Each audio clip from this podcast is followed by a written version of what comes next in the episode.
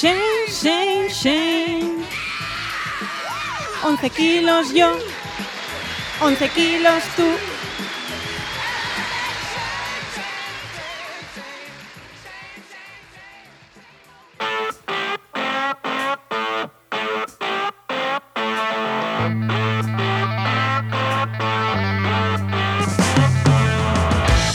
Bienvenidas y bienvenidos a RSC, Rescate sostenible corporativo.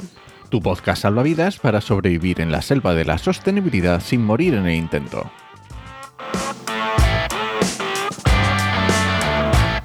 Somos Pablo Baldó, transformadora sostenible que puedes encontrar en enviral.es y Enoc Martínez, estratega de la comunicación que puedes encontrar en oicosmsp.com. Hola, hola Paula, Muy buenas. ¿qué tal? ¿Cómo vas? De viernes, para cambiar la costumbre. Sí, porque normalmente no grabamos los viernes, pero bueno, ha coincidido así. Esta, esta semana había compromisos, por lo visto. Sí, efectivamente. bueno, hoy tratamos un tema muy interesante sobre la prohibición de destrucción de textiles no vendidos. ¡Yeah! Uh, no, Oh, no, lo siento, pero no. Lo- sé que lo dicen todos los titulares, pero no. No, no aún. Vale, vale, vale, me das un redito de esperanza. No aún. Bueno, a ver, entonces, ¿qué pasa? A ver, explícame un poco esto. A ver, el problema es que tenemos un problemón, un Vale. problemón con el sector textil. Vale. Vamos a empezar por ahí. Es un, creo que cualquiera que nos escuche es consciente o es bastante consciente de que el, sector textil es un sector problemático a nivel ambiental. O sea, Sí. el, el volumen de impacto es muy gordo. De hecho, en los estudios que han hecho en la Unión Europea, pues han calculado que es el cuarto que más repercute en el medio ambiente y el cambio climático. O sea, encima del textil solo están alimentación, vivienda y movilidad. O sea, y lo siguiente ya es el sector textil, que es bastante potente. Y la cantidad de residuos textiles que se producen, pues se calculan de 5,8 millones de toneladas al año. Ahí es nada. ¿Qué dice aquí 11 kilos por persona? Yo no sé quién está cogiendo mis kilos, pero se tiene que, y los míos, se tiene que estar hinchando. y los míos, sí, sí. Pero también es verdad que el volumen de compra mm, que también cambia. O sea, probablemente tú y yo seamos de los que nuestro volumen de compra de ropa nueva anual Sí, tampoco llega a ese... No, no, no llega. a ese volumen, pero yo sí que es verdad que tengo amigas que compran eso y más, ¿eh? O sea, yo soy plenamente consciente de que es así. Sí, yo también. Entonces, bueno, como tenemos ese problemón, ese problemón, que de hecho, mm, no sé si seguro que has visto a lo mejor las imágenes que hay del desierto, que es el desierto de Atacama, me De Atacama parece, puede ser, sí, sí, sí. No, y que es que, bueno, da Sí, que se ven desde el espacio, que bueno. que se vende desde el espacio, pues en la Unión Europea han decidido que es hora de pararle los pies a esta situación. No Vale. solo a esta, sino en general a varios productos, pero bueno, la idea es frenar un poquito todo lo que sean los productos de consumo, pues mm, a ver cómo lo hacemos para que no nos los carguemos, no los destruyamos tan rápido, los gestionemos mejor. Sí, que de, de todas maneras, ya que te pones a, a- a hacer normativas, no lo vas a hacer solo para productos textiles, ya aprovechas. Aprovechas y, y aprovechas y todo. De hecho, lo que acaban de hacer, y es por lo que todos los las Titulares. noticias y titulares son Europa se pone de acuerdo para prohibir la destrucción de los textiles. Eh, no es exactamente eso, ¿vale? Lo que han hecho es una propuesta de un reglamento que va a modificar una directiva que ya teníamos De Sobre- 2009, ¿no? de 2009, que era de ecodiseño. Lo que pasa que era de ecodiseño solo para productos de tipo que tuviesen consumo energético. Nada más. Vale. Y entonces han decidido que bueno, que ya era hora de, de hacerlo para todo tipo de productos de consumo, Vale, vale, vale. entre ellos Los de textiles. textiles, claro, claro. Es más, el propio reglamento, en la propia exposición de motivos, que es tan aburrida que nadie se lee, salvo los que nos gusta la legislación y queremos entenderla bien, Que eh, cuesta, ¿eh? Que cuesta, que cuesta, y todo, aunque quieras. eh, sí que es verdad que lo menciona. O sea, menciona específicamente textiles. Cuando dice, se prohibirá o se tendrá en cuenta las problemáticas de los, mm, de los residuos de productos de consumo, como los textiles y el calzado. Claro. Cada vez que habla de ejemplo de tal, pone como textiles y calzado. Entonces yo creo que como es la, el ejemplo más repetido, mm, por eso también la gente pues ha optado por la lectura fácil, diagonal y rápida de la propuesta directiva. Y ahí estamos. Sí, pero bueno, que va, va a afectar un montón de productos. ¿eh? Esto va a cambiar muchos paradigmas. Es un montón porque van a, bueno, van a establecer para prácticamente cualquier categoría de producto de consumo, que es mucho. Sí, sí, sí, sí. Muchas las ostras. categorías de productos de consumo. Entonces, claro, ahí sí que van a establecer medidas, pues por ejemplo, ¿te acuerdas que ya lo hablamos una vez y lo comentamos, lo del pasaporte de producto, el pasaporte Eso digital es, de producto, que teníamos muchas ganas de que hubiera, pues establece un poquito las bases de cómo se va a hacer, qué características técnicas va a tener, que se interoperabilidad entre sí, cómo se va a leer, qué se va a utilizar en aduanas, bueno, esas cosas así ab- abstractas y generales, no nos dicen cómo va a ser. Sí, porque además el- la propuesta de reglamento es un tema, o sea, quiero decir, al final esto es como un esto es como un laberinto, tienes que ir pasando primero un- una, una parte, esto es solo una, pro- una propuesta de reglamento que luego tiene que traer sus actos delegados, que tienen que ir metiéndose en concreto en cada cosica, o sea, que, que Sí, lleva mucho como- trabajo, ¿eh? Mira, esto para quien sepa un poco de legislación, clase rápida de legislación nacional. Venga. Cuando en España se hace una ley y luego eh, que es muy general y luego para hacer la aplicación de esa ley se hace el Real Decreto, ¿vale? Que es como funciona aquí en España. Primero tenemos la ley es. que hace las ideas generales y luego se aterrizan con reales decretos, pues esto más o menos es lo mismo. O sea, tenemos la propuesta directiva y en este caso lo que abre la propuesta directiva es la existencia de actos delegados para cada uno de los grupos de consumo y demás productos de consumo que se vayan a, a tener en cuenta. También es bastante coherente, quiero decir, es bastante mucho más, es mucho más fácil hacer un acto delegado para un sector de un producto, sobre todo empezar por a lo mejor los más críticos, como probablemente sea el textil, o sea, será de los primeros que aparezcan, y luego a medida que tal, pues otro más y otro más y otro más, a, a redactar una directiva gigante con 80 millones de artículos para 80 productos. Y que además es muy, vamos, a hacer esa directiva va a ser imposible, o sea, te ibas a tirar años en los que no iba a Años. salir y no, no- no es operativo. Sí, no es operativo. Es curioso porque eso, esa forma de hacer legislación en otros sitios en Europa se hace. De hecho, es una de las cosas que me está pasando ahora con un proyecto que tengo ahora. Que en vez de tener, como tenemos aquí, una ley y luego muchos reales decretos, en temas de residuos, me estoy encontrando que es una ley de residuos. Bueno, ni siquiera es ley, es como es un decreto, ordenanza, no sé cómo bueno, es la sí, palabra como exacta. lo llamen. Como lo llamen, de residuos y materiales. Dicho además, residuos y materiales. O sea, a lo bestia. Porque Y te lo mete ponen todos los ahí temas todo a saco. todo, todo. Todo lo que es, por ejemplo, responsabilidad ampliada del productor, lo tengo ahí. Para cada uno de los residuos que van incluidos en responsabilidad ampliada del productor. Jolín. Todos los requisitos, o sea, todo. Y uff, uff. Sí. Bueno, tre- 400 páginas de texto. Así te lo dejo tan claro, sin entrar en la parte de anexos, eh, disposiciones adicionales y no sé qué, ¿no? Que eso se queda en. añade otras 100, 200. Pero en la propia normativa son que son casi 400 páginas de texto. Pues no, eso es muy poco práctico, señores legisladores de este país y de esta región en concreto. Mm. Europea que no mencionaremos. Europea, europea que tiene un nombre que coincide con un ¿Baile? baile, y ¿Con un, un arte baile? aquí español. Vale, vale. ¿Vale? Estos señores nos tienen aquí un poco tal. Pues, pero bueno, la idea es esa. Volviendo a la del reglamento y la propuesta directiva es, vamos a hacer el marco general y luego vamos a ir aterrizando cada categoría de producto, un acto delegado para cada uno. Además, eh, hay un- una parte de objetivos ahí perdida al final del todo en, la propuesta Es, de que es reglamento. difícil de leer la propuesta. Sí, sí, la propuesta de es para tratarles con cariño, sí.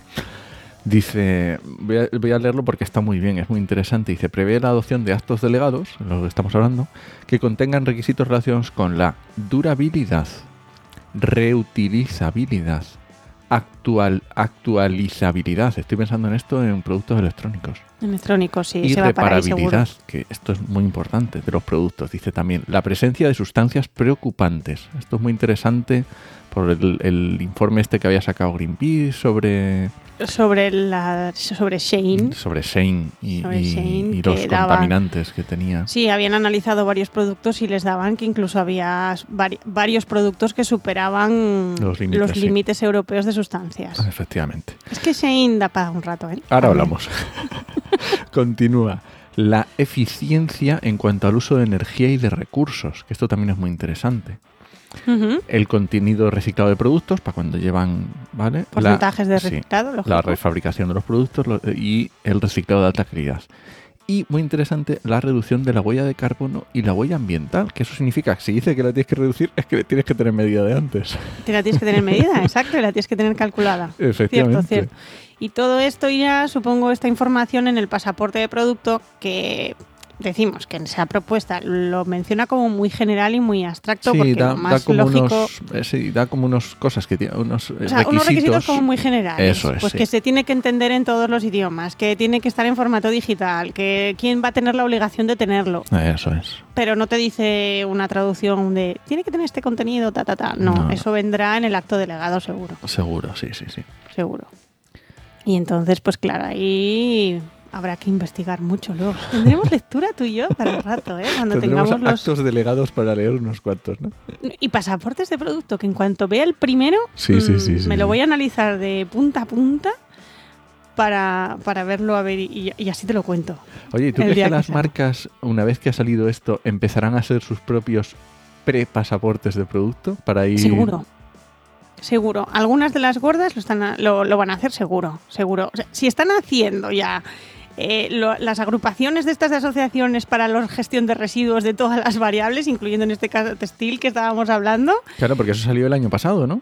Sí, es del año pasado, es de pues, que eran Inditex, Decathlon, Ikea, Mango, H&M se han puesto ahí todas juntitas Que hicieron un scrap, ¿no? para hacer un scrap de textil. Scrap, para quien no lo sepa, es como, es como si, es, es una palabra guay porque scrap es basura, en Sí. inglés me encanta. Está muy Las buscado, sí. Pero es, eh, ¿cómo es? Eh, servicio o Uy, es no me acuerdo. colect- eh, no- no la S nunca me acuerdo, pero es colectivo de responsabilidad ampliada del productor. Me falta la S. Solución creo que es, o servicio, no me acuerdo, solución No colectiva. me acuerdo. Sí, creo que es solución colectiva de responsabilidad empleada del productor o algo así. Pero vamos, está claro que la S buscaron... Dijeron, hay que meter una S. Hay que meter una S y, aquí está. Y sí que es verdad que algunas de las grandes lo están haciendo. Entonces, si ya están adelantándose, y de hecho yo creo que se han adelantado porque veían esto venir. Al final la Unión Europea, de hecho, cuando prepara todas estas propuestas de reglamento y todo eso, eh, a mí que yo soy una friki de, de cómo va y cómo funciona todo esto en la Unión Europea, a mí me llegan al, casi al día, si no al día, cada dos tres días, un email de la Unión Europea que se llama, diciendo algo así como di lo que piensas o dinos lo que piensas o algo así se llama. Sobre todas estas propuestas que pretenden hacer, lo abren a consulta pública para que todo el mundo diga, opine. Claro. En plan, tenemos intención de hacer esto. O sea, es como una. Es una es Muy así. abierto, O sí, sea, muy muy abierto. Tenemos intención de hacer esto. Esta es la información con la que contamos en estos momentos. ¿Qué opinas? Y hay gente que opina en estas cosas. Entonces, eh, me imagino que cuando querían hacer esto lo sacaron en su momento. El sector textil estuvo ahí al, al lío. Y, y bueno, ahí está. Ahí están intentando discutir así un poco cómo hacer esto. ¿Y Es que es un ver, esto tiene unas cosas, esto tiene unas consecuencias y esto lo voy a explicar así. Esto es muy personal, pero es como yo lo veo. O sea, es cuando un sector ve, y yo lo he visto muchas veces, cuando un sector ve que va a haber una exigencia medioambiental que les va a implicar un cambio gordo y lo está viendo venir, normalmente lo que hace es intentar adelantarse y hacer acuerdos o convenios o tal, muy bonitos, muy guapos y muy somos muy sostenibles y muy guays para que no para retrasar la llegada de la normativa. Porque si desde las entidades que se hacen estas normativas Sí, si tú ven como una, demuestras... acci- Eso es, si una actuación un poco el- proactiva, positiva, pues a lo mejor no le dan tanta urgencia. Eso es. Entonces, claro, el sector textil lleva unos años intentando frenar esto. Porque es un cambio. Es un cambio de paradigma para ellos bastante grande. Claro, lo que pasa es que tenemos marcas muy potentes que a lo mejor no están en la Unión Europea y a lo mejor les importa un poquito, o sea, a lo mejor no se leen los actos delegados. ¿No se los van a leer? Se los tienen que leer. Enoch, porque todo esto es fantástico, porque es obligatorio para quien venda en la Unión Europea. Todas estas cosas nos- se las van a obligar no solo a las empresas de la Unión, sino a quienes vendan dentro de la Unión.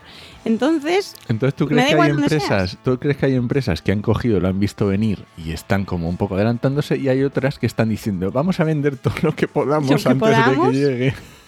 Exacto, todo lo que podamos y, y- y a- en las condiciones en las que podamos. Y, o sea, toda la vida aquí en España hemos echado, cuando, cuando se criticaba la, la moda rápida, la fast fashion, siempre se ponía de ejemplo Inditex, Ujú. porque era, la, era como la Dalí, ¿no? De la, Sí. de la moda rápida y tal aquí en España. Y de repente ha llegado Shane desde China y les ha pegado una barrida. Lo que nosotros creíamos que era moda rápida, estos han dicho, mm, sujétame el cubata. Sujétame el cubata, sí, sí. O sea, es una cosa.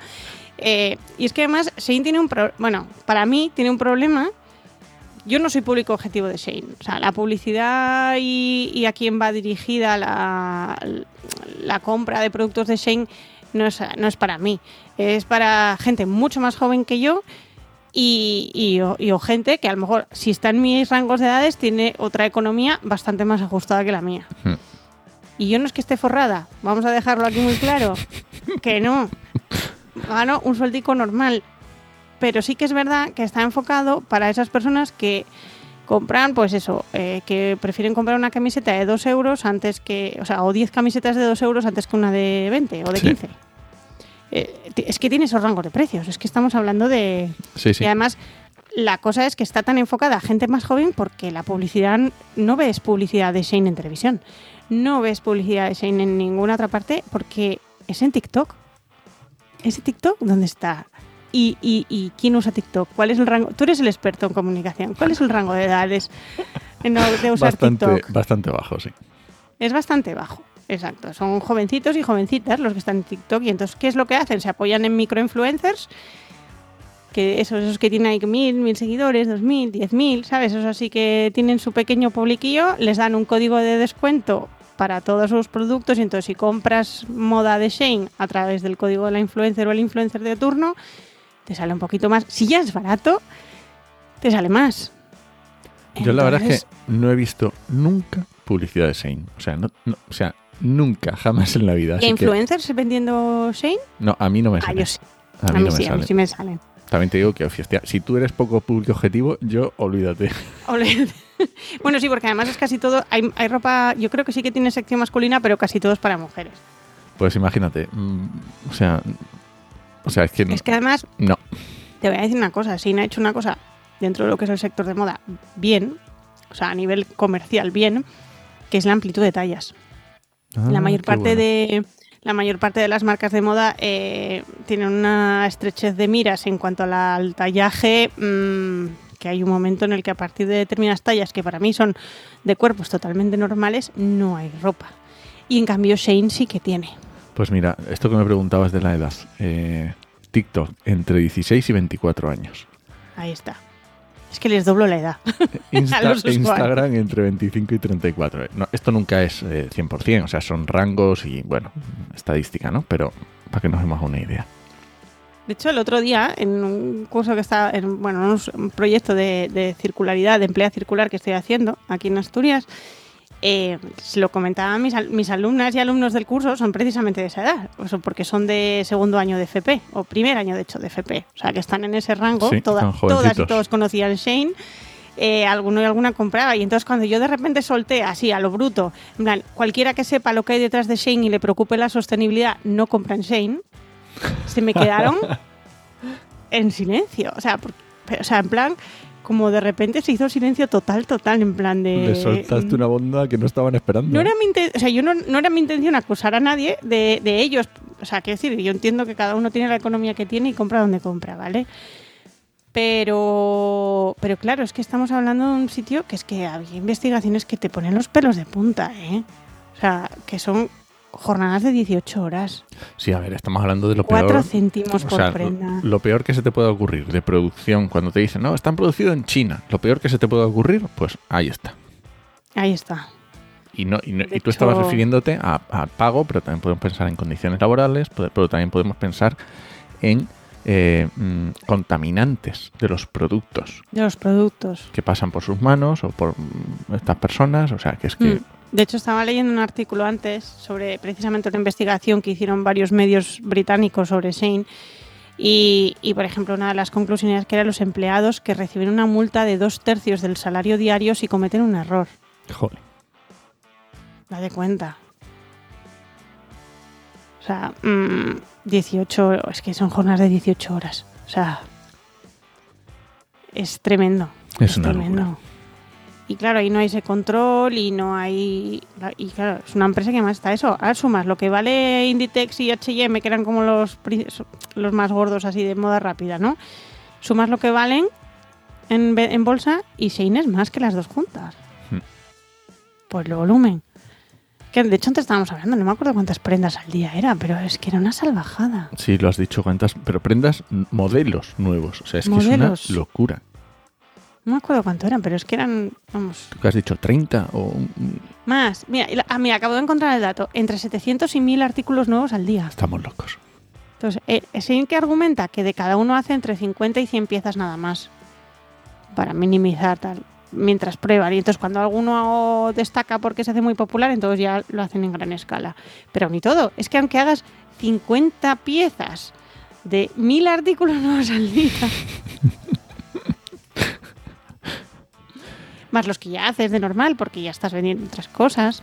Y, piensa, y, y- y no estamos entrando para nada en los envíos y en lo que conlleva ese movimiento de producto. Que eso ya. No, no, no. estamos hablando eso solo de lo que es de la es- fabricación.